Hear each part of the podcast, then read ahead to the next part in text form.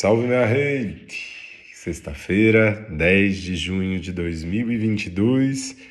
O dia começa com a lua ainda transitando por Libra e vindo do dia anterior de um excelente contato da lua com o sol, que traz mais vitalidade, né? Estamos numa semana de lua crescente, a lua começou a crescer na terça-feira no signo de Virgem e a gente já sabe que a fase da lua crescente é uma fase de muito, muita demanda, né? É, são aquelas semanas em que a gente olha e fala: nossa, parece que é, já vivi uns nove dias, dez dias dentro dessa semana, porque tem muitos assuntos para resolver, muitas coisas, e é esse o momento mesmo. É, e a gente vem de eclipses que remexeram muita coisa, veio a lua nova, a gente estabelece os novos caminhos e a partir disso começa a trabalhar né, na sustentação, na, no fomentar, no dar fermento para aquilo que a gente semeou lá quando tivemos a lua nova também. E então tem um processo de muito trabalho acontecendo. É comum chegando o final de semana, todo mundo já está mais cansado também, mas essa ligação da lua com o sol acontecendo na noite de quinta-feira e se estendendo pela madrugada uh, e que vai trazer um pouco dessa energia para o começo da manhã de sexta, uh, dá uma renovada, né? A gente sente uma renovação. Logo pela manhã uh, de sexta-feira, a Lua faz um trígono com Saturno, que está retrogradando em Aquário.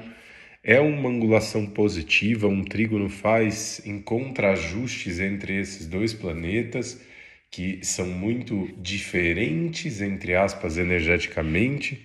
Enquanto o Sol fala sobre a experimentação da criança, a ousadia, a alegria, Saturno fala sobre o pé no freio, um olhar ancião, um olhar para tudo que já foi.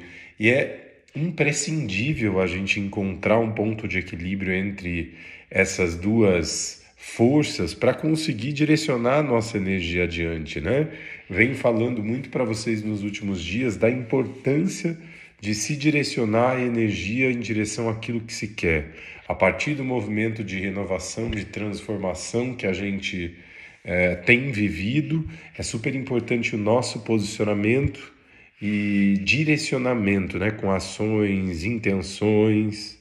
E depois, logo, do, logo na hora do almoço, ali por volta de meio-dia, a Lua faz um contato um pouco mais tenso com Plutão, que está lá no finalzinho de Capricórnio.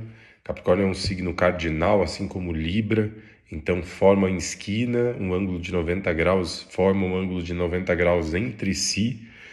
Um, e essa esquina, essa quadratura da Lua com Plutão, sempre ativa e dá e joga energia para que os processos se dissolvam, sabe?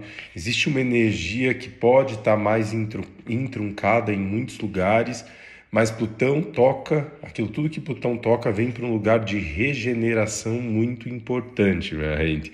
É um pouco mais desafiador esse período do começo da tarde, sobretudo porque uh, a Lua vai ficar no vazio. A Lua fica no vazio de duas e meia da tarde, que é o momento em que esse contato fica exato, né? E depois começa a se dissolver, até as 5 e 40 da tarde, que é quando a lua ingressa em escorpião.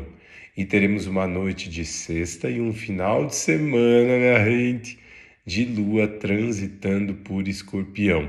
Escorpião é um signo de mergulhos intensos, né? Escorpião fala sobre a raiz, a profundidade das coisas.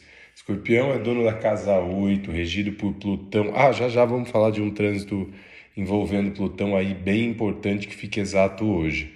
Uh, mas Plutão é aquele regenerador, Plutão fala sobre os potenciais de transformação.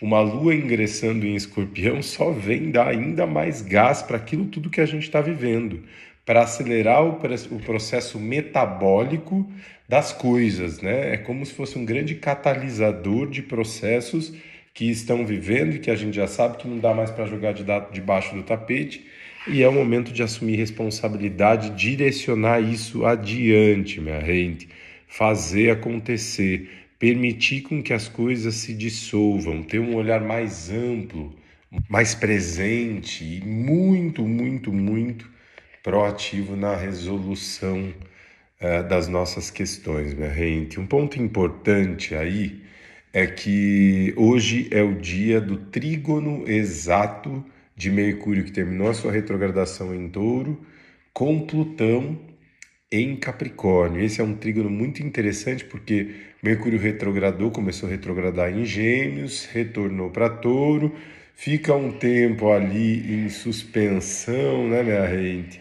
Até voltar, começar a pegar o embalo, entre aspas, e voltar para o seu movimento. E nessa volta, ele, vol ele volta a fazer esse trígono, e agora em movimento direto com Plutão, e ele diz para a gente: está vendo aquilo lá que você viu quando e percebeu que precisa mudar quando eu estava retrogradando? Então agora é o momento de agir, agora é o momento de abrir conexões para que isso aconteça, é o momento de comunicar com muita clareza, muito cheio de valor também, né? Muito com aquilo que ressoa com o coração, e isso diz respeito a Mercúrio em Touro, é sobre comunicar e falar aquilo que tem valor para a gente, a gente já revisou isso tudo de uma maneira muito profunda. Então, todos os caminhos, minha gente, vão nos levando para um lugar de profundo desbloqueio.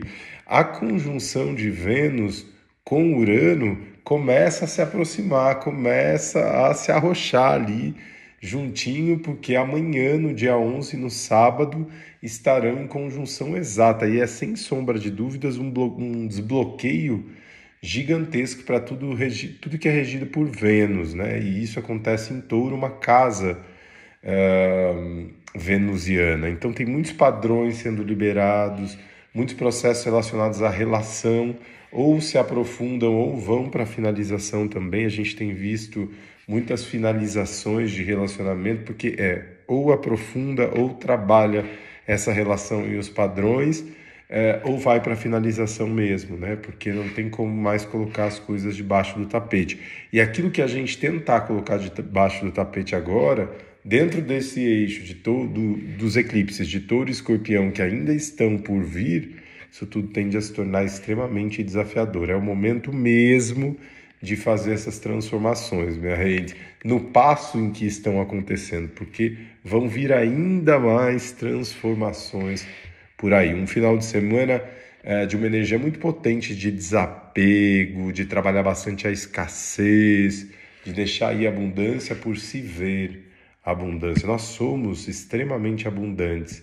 Nós temos que olhar para onde nos fazemos escassos. Se somos a natureza, a natureza é extremamente abundante, o que é que eu vou incrustando no meu campo, trazendo, projetando para mim que me faz ser escasso?